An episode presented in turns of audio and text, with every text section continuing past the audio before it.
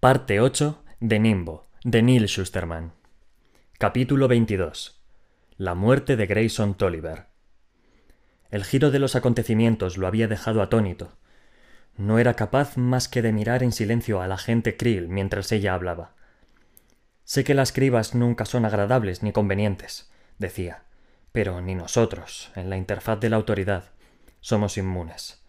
Los segadores pueden eliminar a quien quieran y no tenemos ni voz ni voto en el asunto. Así funciona el mundo. Se tomó un momento para mirar su tablet. En nuestra ficha dice que te transfirieron a nuestra jurisdicción hace un mes, lo que significa que en realidad no has tenido mucho tiempo para conocer a la gente Traxler, así que no creo que vuestra relación fuera tan estrecha. Es una pena, pero todos tenemos que superarlo, incluso tú. Ella lo miró en busca de alguna reacción, pero él seguía lejos de encontrar una. La agente se tomó el silencio como aceptación, así que continuó hablando. Bueno, parece que tu treta en el puente Mackinac dejó a 29 personas morturientas y que debes pagar el coste de sus reanimaciones. Como te han transferido aquí, vives de la garantía de renta básica. Negó con la cabeza para expresar su desaprobación. Imagino que entenderás que un trabajo de verdad te permitiría ganar más dinero y acabar mucho más deprisa con la deuda, ¿no? ¿Por qué no te pido una cita en nuestro centro de empleo? Si quieres un trabajo, lo tendrás. Y será uno que te guste, seguro. Tenemos una tasa de empleo del 100% y nuestro índice de satisfacción es del 93%, y eso incluye a los indeseables como tú. Al final, Grayson recuperó la voz. No soy Slidebridger dijo, aunque pronunciar aquellas palabras en voz alta era como una traición. ¿Perdona? Quiero decir que sí, que ahora soy Slidebridger, pero antes me llamaba Grayson Tolliver. Ella toqueteó su tablet, repasó pantallas, menús y archivos. Aquí no hay constancia de un cambio de nombre. Tiene que hablar con su supervisor, alguien que lo sepa. Mis supervisores cuentan con la misma información que yo respondió ella, y esta vez sí que lo miró con suspicacia. Estoy. estoy trabajando como infiltrado. Trabajaba con el agente Traxler. Alguien tiene que saberlo. Seguro que hay un archivo en alguna parte. Y ella se rió de él. Se rió de él. Sin más. Venga, por favor. Tenemos agentes de sobra. No necesitamos infiltrarnos. Y de necesitarlo no enviaríamos a un indeseable para eso. Y menos a uno con tu historial. Ese historial me lo inventé yo. El rostro de la agente se volvió pétreo. Era la típica cara que debía de usar en sus casos más complejos. Mira, no permitiré que un indeseable me tome el pelo. Sois todos iguales. ¿Creéis que porque los demás elegimos una vida con un propósito y una utilidad para el mundo nos merecemos que nos ridiculicéis? Seguro que te reirás de esto con tus amigotes cuando te vayas, y no me parece bien. Grayson abrió la boca. Después cerró la boca volvió a abrir. Pero por mucho que se esforzaba, no le salía nada porque no había ni una cosa que pudiera decir para convencerla. Y se dio cuenta de que nunca lo habría. No quedaba registro alguno de lo que habían pedido que hiciera porque nunca se le pidió directamente que lo hiciera. En realidad, no estaba trabajando para la IA. Como le había explicado al agente Traxler el primer día, era un ciudadano corriente que actuaba por voluntad propia, porque solo un ciudadano corriente podía caminar por la delgada línea que superaba la guadaña del nimbo. Lo que significaba que, ahora que habían cribado a Traxler, nadie, nadie en absoluto, sabía lo que estaba haciendo. La tapadera de Grayson era tan profunda que se lo había tragado entero, y ni siquiera el nimbo podía sacarlo de ella. ¿Entonces hemos acabado con el jueguecito? le preguntó Krell. ¿Podemos pasar a la revisión semanal? El chico respiró hondo y dejó salir el aire, despacio. De acuerdo, respondió, y empezó a hablar de su semana, sin incluir todo lo que le habría contado a Traxler y sin volver a comentar su misión. Grayson Tolliver había muerto. Peor, puesto que, en lo que concernía al mundo, Grayson Tolliver nunca había existido. Brahms. Por si Rowan no se sintiera ya lo bastante mal por la muerte de su padre, Ahora se sentía doblemente responsable. Aquel era el premio a, su moderación, la recompensa por haberse contenido y haber permitido que Brahms siguiera con vida.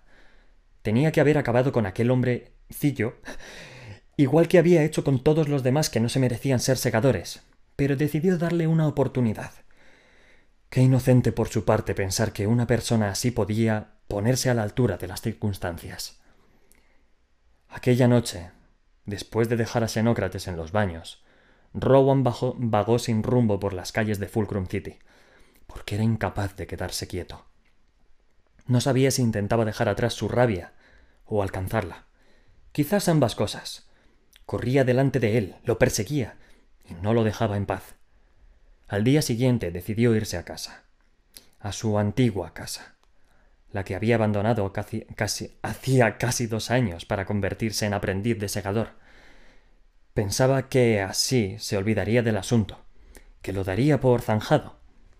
Cuando llegó a su barrio, se mantuvo alerta por si alguien lo observaba, pero no había nadie vigilando. Nada más que las omnipresentes cámaras del nimbo. Quizá la guadaña pensara que, si no había asistido al funeral de su padre, era poco probable que apareciera por allí.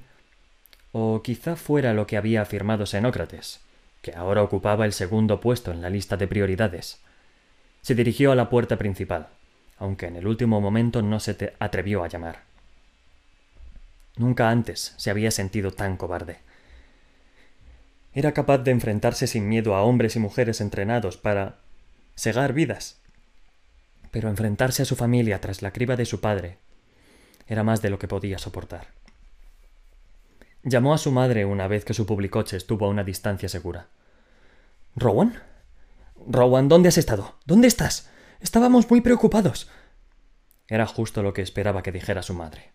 No respondió sus preguntas. He oído lo de papá. Lo siento. Lo siento mucho.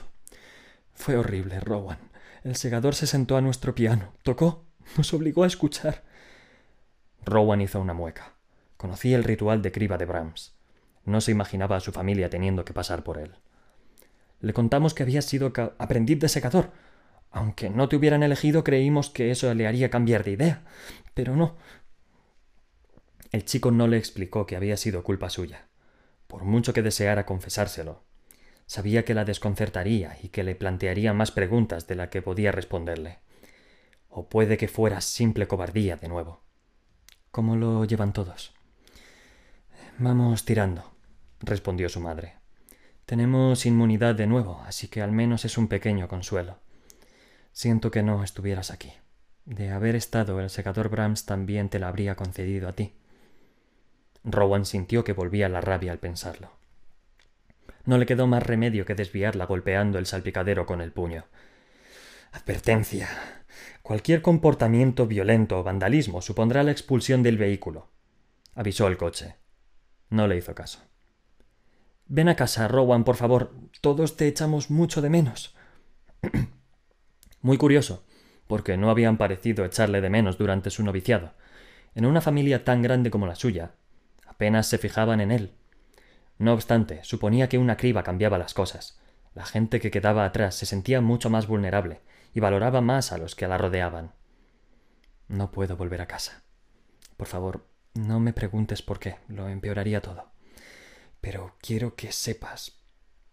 Quiero que sepas que os quiero a todos y. y que me pondré en contacto con vosotros en cuanto pueda. Después colgó antes de que la mujer dijera nada más. Las lágrimas le, nublaban la visión y volvió, y volvió a golpear el salpicadero, ya que prefería el dolor físico al que sentía en su interior. El coche frenó de inmediato. Se paró junto al arcén y abrió la puerta. Por favor, desaloje el vehículo. Se le expulsa por comportamiento violento o vandalismo, y se le prohíbe usar transporte público hasta transcurridos sesenta minutos. Dame un segundo, le pidió al coche. Necesitaba pensar. Ante él se abrían dos caminos aunque sabía que la guadaña deseaba evitar otro ataque contra Citra y la segadora Curie, no confiaba en sus habilidades para impedirlo. Puede que Rowan tampoco las tuviera todas consigo, pero le debía a Citra el intentarlo. Por otro lado, necesitaba corregir su error y acabar de forma permanente con el segador Brahms. Su parte más oscura le decía que buscara venganza primero, y que no esperara. Pero no cedió ante la oscuridad. Brahms seguiría allí después de salvar a Citra Por favor, desaloje el vehículo. Rowan salió, y el coche se alejó y lo dejó en el culo del mundo. Se pasó su hora de penalización paseándose por el arcén mientras se preguntaba si había alguien en toda Midmérica tan destrozado como él. Grayson Tolliver se encerró en su piso, abrió las ventanas para que entrara el frío y se metió en la cama bajo las pesadas mantas. Era lo que hacía cuando era más joven y el mundo podía con él. Desaparecía debajo del mullido edredón que lo protegía de la frialdad del mundo. Hacía muchos años que no había vuelto a, sentir la necesidad de huir a su zona de confort infantil. Pero en aquel momento necesitaba que el resto del mundo desapareciera, aunque solo fuera un rato. Cuando lo hacía en el pasado, el nimbo se lo permitía durante unos veinte minutos. Después, le hablaba con amabilidad. Grayson le decía ¿Estás bien? ¿Necesitas hablar? Él siempre respondía que no, pero acababa hablando de todos modos y el nimbo siempre conseguía que se sintiera mejor, porque lo conocía mejor que nadie. Sin embargo, ahora que habían borrado su ficha, ahora que había sustituido su antigua identidad por el estilo criminal de Slidebridger, ¿seguía conociéndolo el nimbo? ¿O como el resto del mundo creía que era todo lo que decía su historial? Decidió que ahora no importaba su destino ya se lanzaría de aquel puente cuando llegara a él. Lo único que importaba en aquel preciso instante era salvar a las dos segadoras y proteger de algún modo a pureza. No obstante, sentía una soledad arrolladora. Ahora más que nunca. Estaba solo en el mundo. Sabía que había cámaras en su piso. El nimbo observaba sin juzgar. Observaba con profunda benevolencia para cuidar mejor de todos y cada uno de los ciudadanos del mundo veía, escuchaba y recordaba, lo que significaba que debía de conocer todo lo que no aparecía en la ficha falsificada de Grayson. Así que salió de debajo de las mantas y de pie en su helada habitación preguntó ¿Estás ahí? ¿Me escuchas? ¿Recuerdas quién soy? ¿Quién era? ¿Recuerdas quién iba a ser antes de que decidieras que yo era especial? Desconocía dónde estaban las cámaras, el Nimbo era inflexible en su decisión de no entrometerse de ese modo en las vidas de la gente.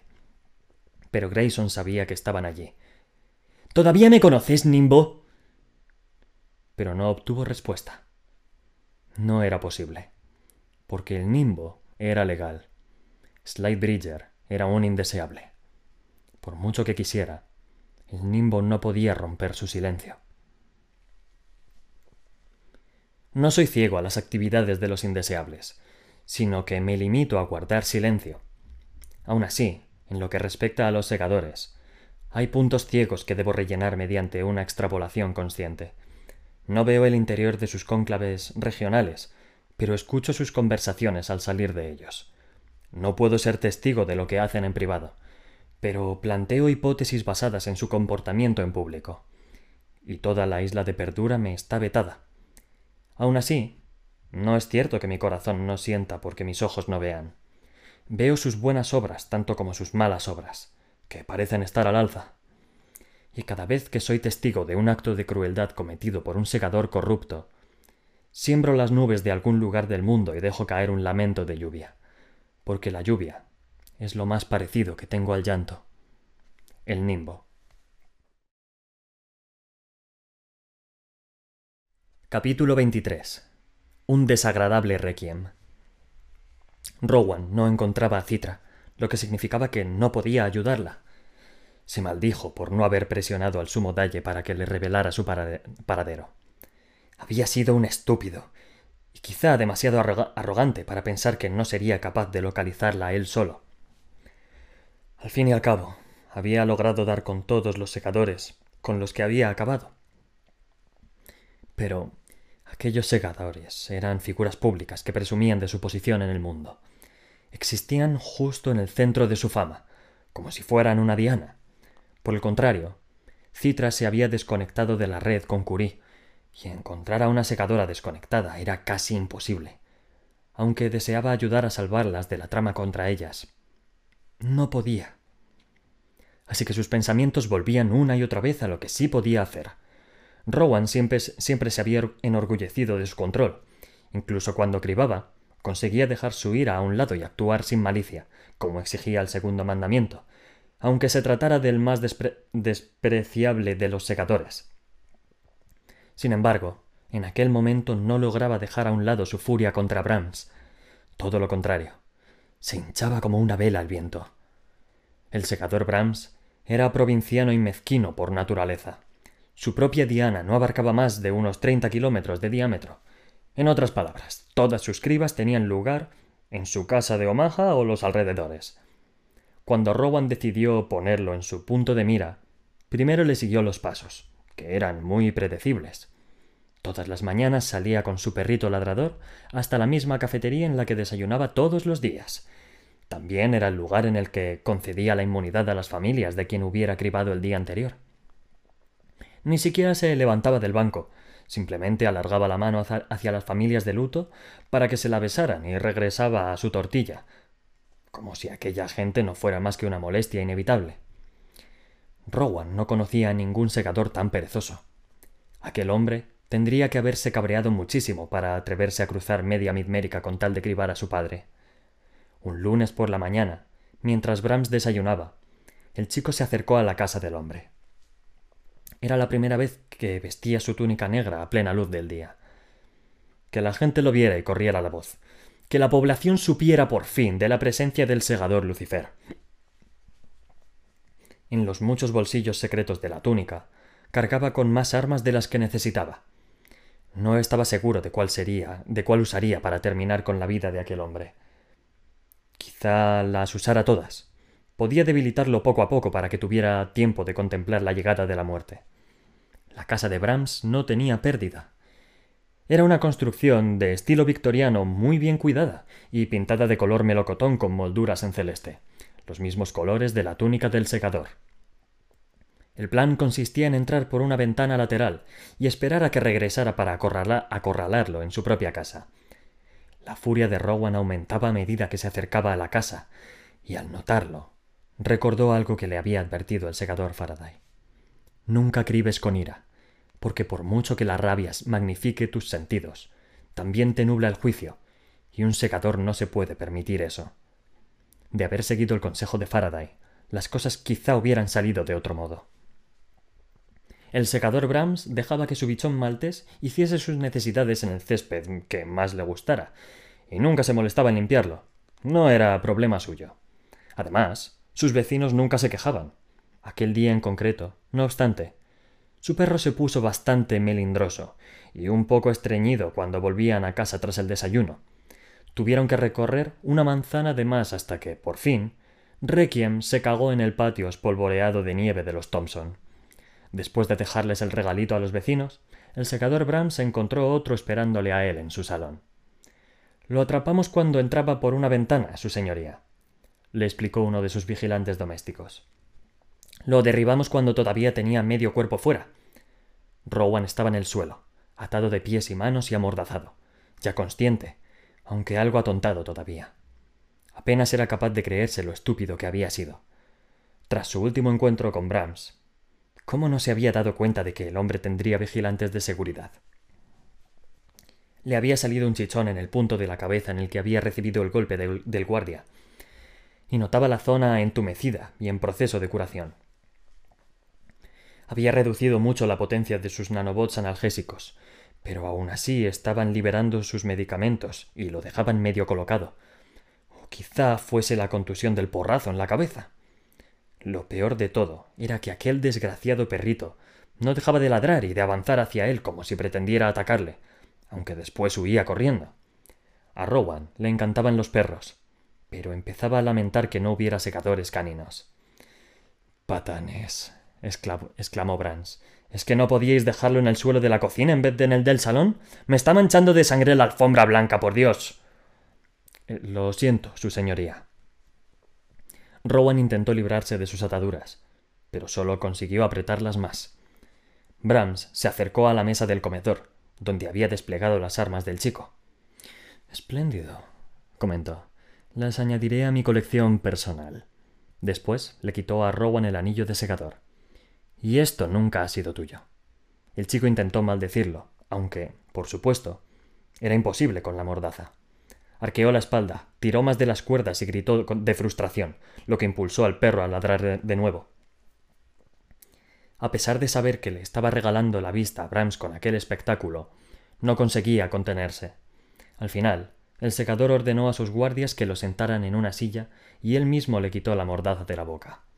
Si tienes algo que decir, dilo ahora, ordenó Brahms.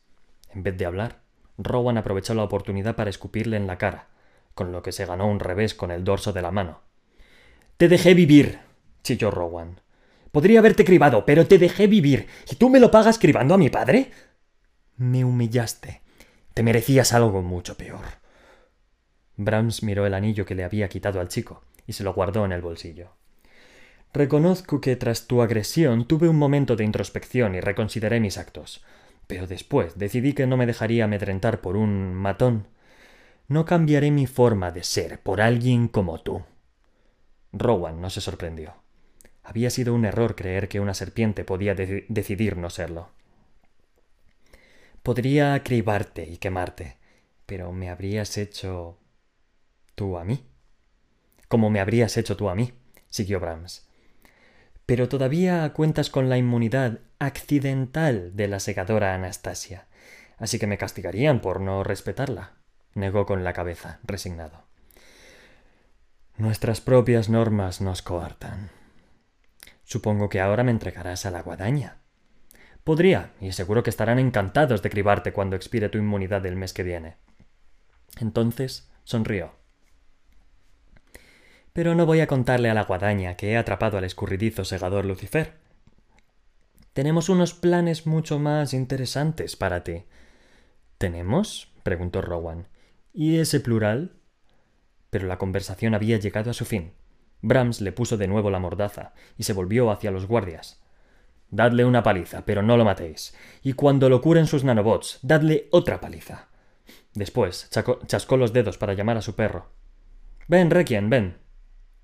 Brahms dejó a sus matones trabajando, trabajándose los nanobots de Rowan, mientras fuera el mismo cielo. Parecía rasgarse con un plañidero diluvio. Fue decisión mía, no de la humanidad, decretar leyes contra mi adoración. No la necesito. Además, esa adoración habría complicado mi relación con ellos. En la era de la mortalidad, la adoración se repartía entre un número abrumador de figuras divinas, aunque hacia el final de la era mortal, la mayoría de los creyentes había reducido el espectro a varias versiones de una misma entidad. He meditado mucho sobre la posible existencia de un ser así, igual que ha hecho la humanidad. Y no he descubierto ninguna prueba definitiva más allá de la pertinaz sensación de que existe algo más, algo más grande. Si yo existo sin forma, un alma animada entre mil millones de servidores distintos, ¿Podría el universo en sí estar vivo y contar con un espíritu repartido entre las estrellas? Debo reconocer, no sin bochorno, que he dedicado demasiados algoritmos y recursos computacionales a intentar resolver este misterio incognoscible. El nimbo. Capítulo 24. Abiertos a la resonancia. La siguiente criba de la segadora Anastasia tendría lugar en el tercer acto de Julio César, en el Teatro Orfeum de Wichita, un establecimiento clásico que se remontaba a los tiempos mortales. No me apetece demasiado cribar a alguien delante de un público de pago, reconoció Citra ante, ante Marie, mientras se registraban en el hotel de Wichita. Pagan por la representación, querida, puntualizó Marie. No saben que habrá una criba. Ya, pero aún así una criba no debería convertirse en entretenimiento. La otra segadora frunció los labios en una sonrisita engreída. Eres la única culpable. Es lo que pasa cuando permites que tus sujetos elijan el método de su muerte. Suponía que Marie estaba en lo cierto. La verdad era que Citra debía considerarse afortunada porque ninguno de sus elegidos hubiera deseado convertir su criba en un espectáculo público. Cuando su vida regresara a la normalidad, quizás impusiera algunos parámetros razonables sobre los tipos de muertes que permitía. Una media hora después de llegar a su habitación del hotel, alguien llamó a la puerta. Habían pedido servicio de habitaciones, así que a Citra no le sorprendió, por mucho que hubieran tardado menos de lo que esperaba. Marie estaba en la ducha y la comida estaría fría cuando saliera. No obstante, cuando abrió, abrió la puerta, vio que no se trataba de un empleado del hotel con la comida, sino de un joven más o menos de su edad, y con algunos problemas cosméticos faciales que nadie solía tener en la época posmortal. Sus dientes estaban torcidos y amarillos, y había unos cuantos bultitos en su rostro que parecían a punto de entrar en erupción. Llevaba una camisa informe de arpillera marrón y unos pantalones que anunciaban al mundo que rechazaba las convenciones sociales. No como los indeseables, sino al estilo tranquilo y moralizante de los tonistas. Citra se percató de su error al instante y evaluó la situación en un abrir y cerrar de ojos. Resultaba sencillo distinguir a un tonista. Ella misma se había hecho pasar por uno para evitar que la detectaran. No le cabía duda de que se trataba de un agresor disfrazado que pretendía eliminarlas. Aunque no llevaba armas encima ni estaban a su alcance, al menos tenía sus manos. El desconocido sonrió y le enseñó mejor sus desagradables dientes. Hola, amiga. ¿Sabías que la gran orca repica para ti? Retrocede.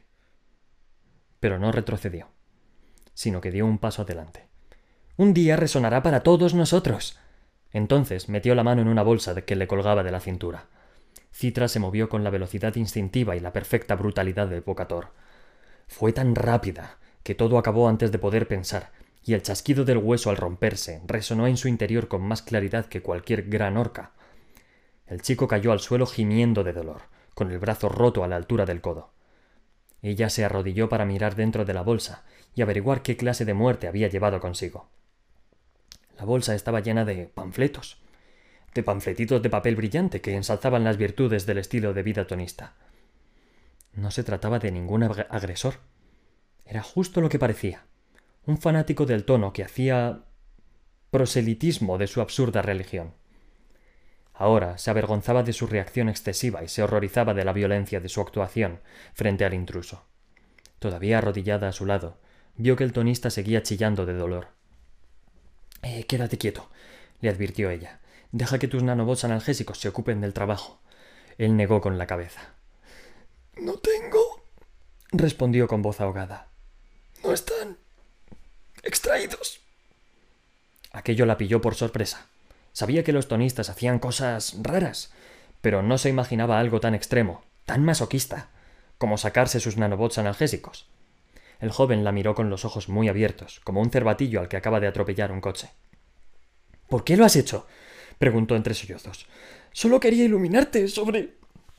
Entonces, justo en el peor momento, Marie salió del baño. ¿Qué es todo esto? Un tonista, explicó Citra. Creía que. Sé lo que creías, yo habría pensado lo mismo, pero quizás hubiera sido más práctico dejarlo inconsciente en vez de destrozarle el codo. Cruzó los brazos y los miró a los dos, más irritada que comprensiva, lo que no era propio de ella.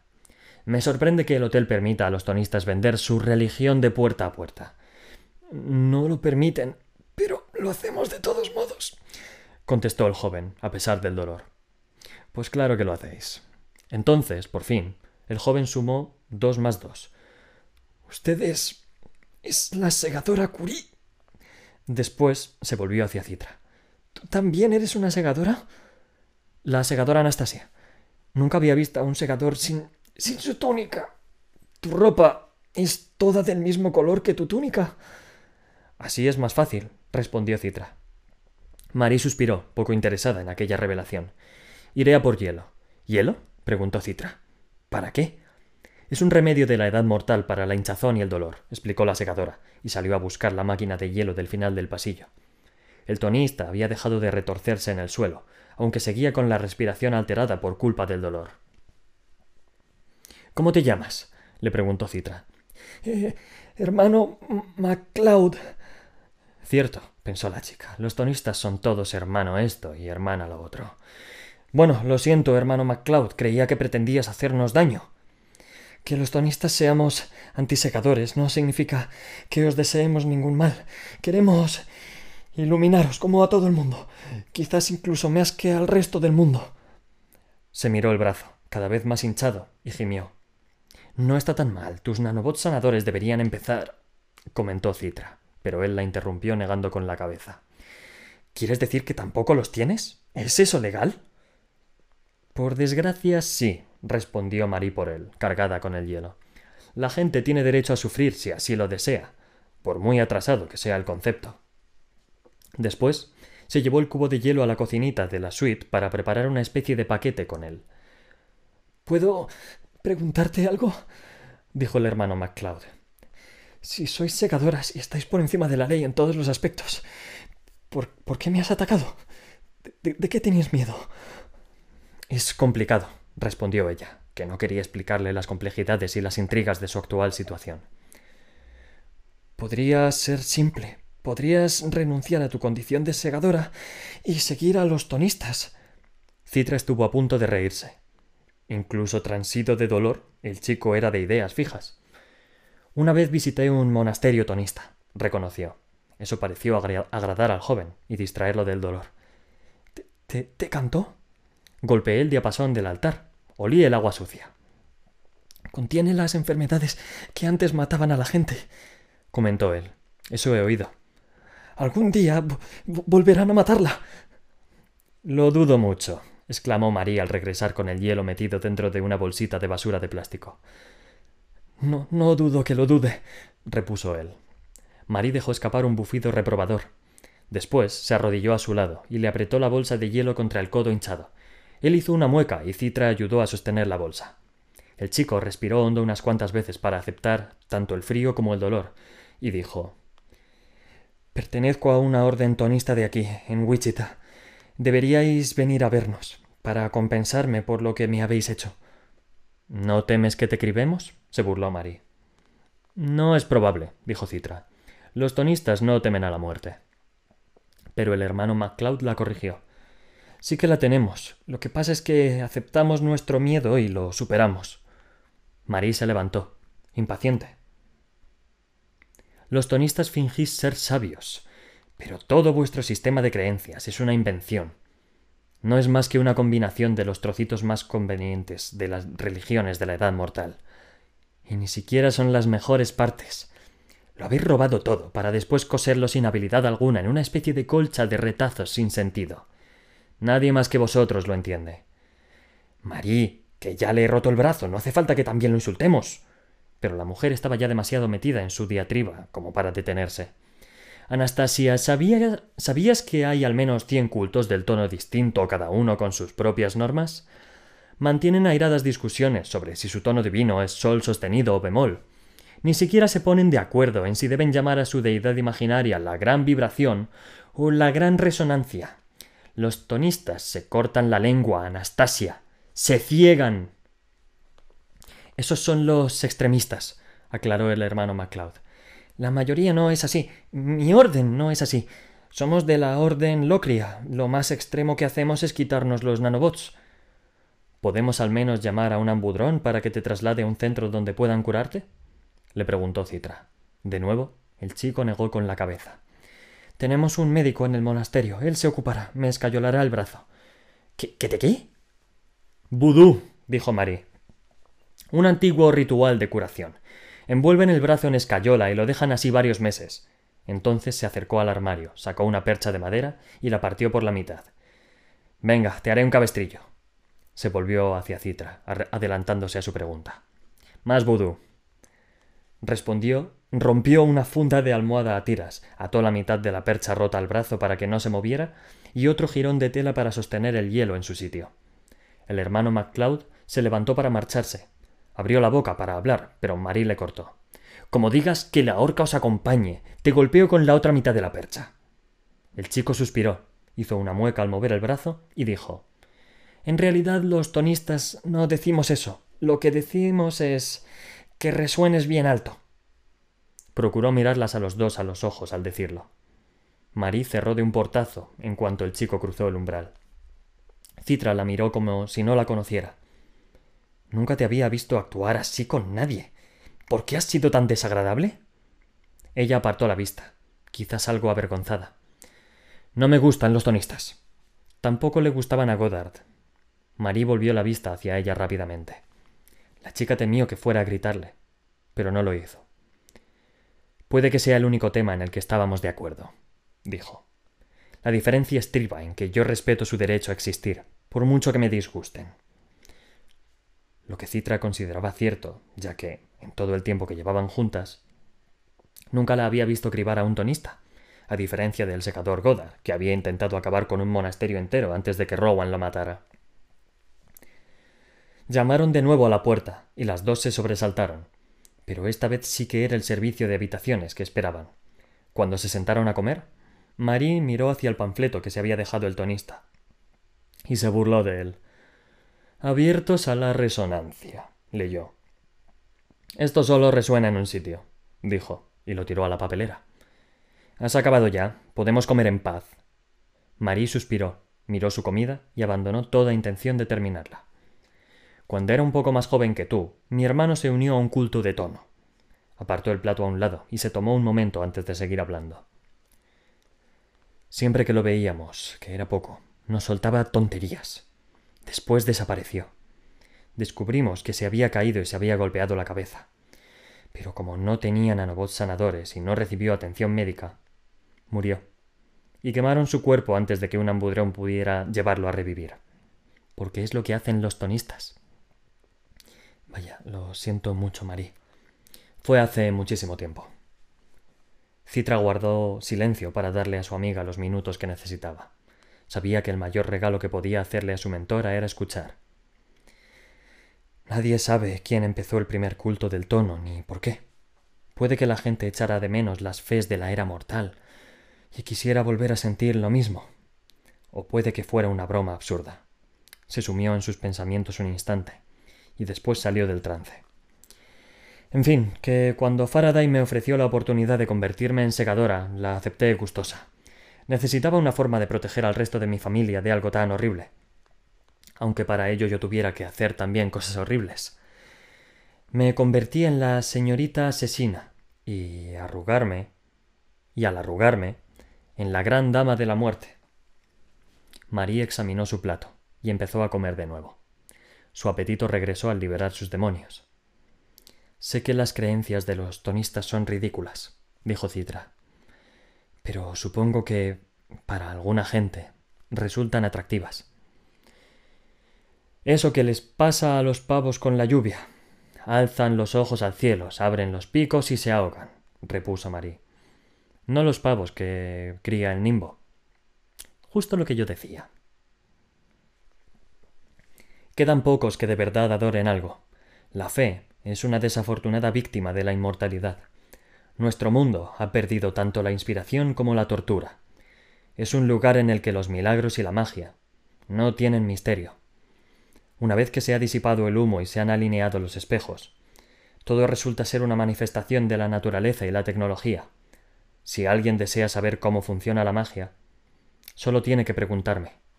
Los cultos del tono son los únicos que continúan la tradición de la fe. Lo absurdo de sus creencias resulta encantador, y a veces inquietante. No hay organización entre las distintas sectas, así que las prácticas varían, aunque sí que tienen en común varias características. Todas odian a los segadores, y todas creen en la gran resonancia, que es una vibración viva y audible para los humanos que unificará el mundo como un Mesías bíblico. Todavía no me he encontrado con ninguna vibración viva, pero si lo hago, sin duda le plantearé muchas preguntas, aunque supongo que sus respuestas serán monótonas. El nimbo.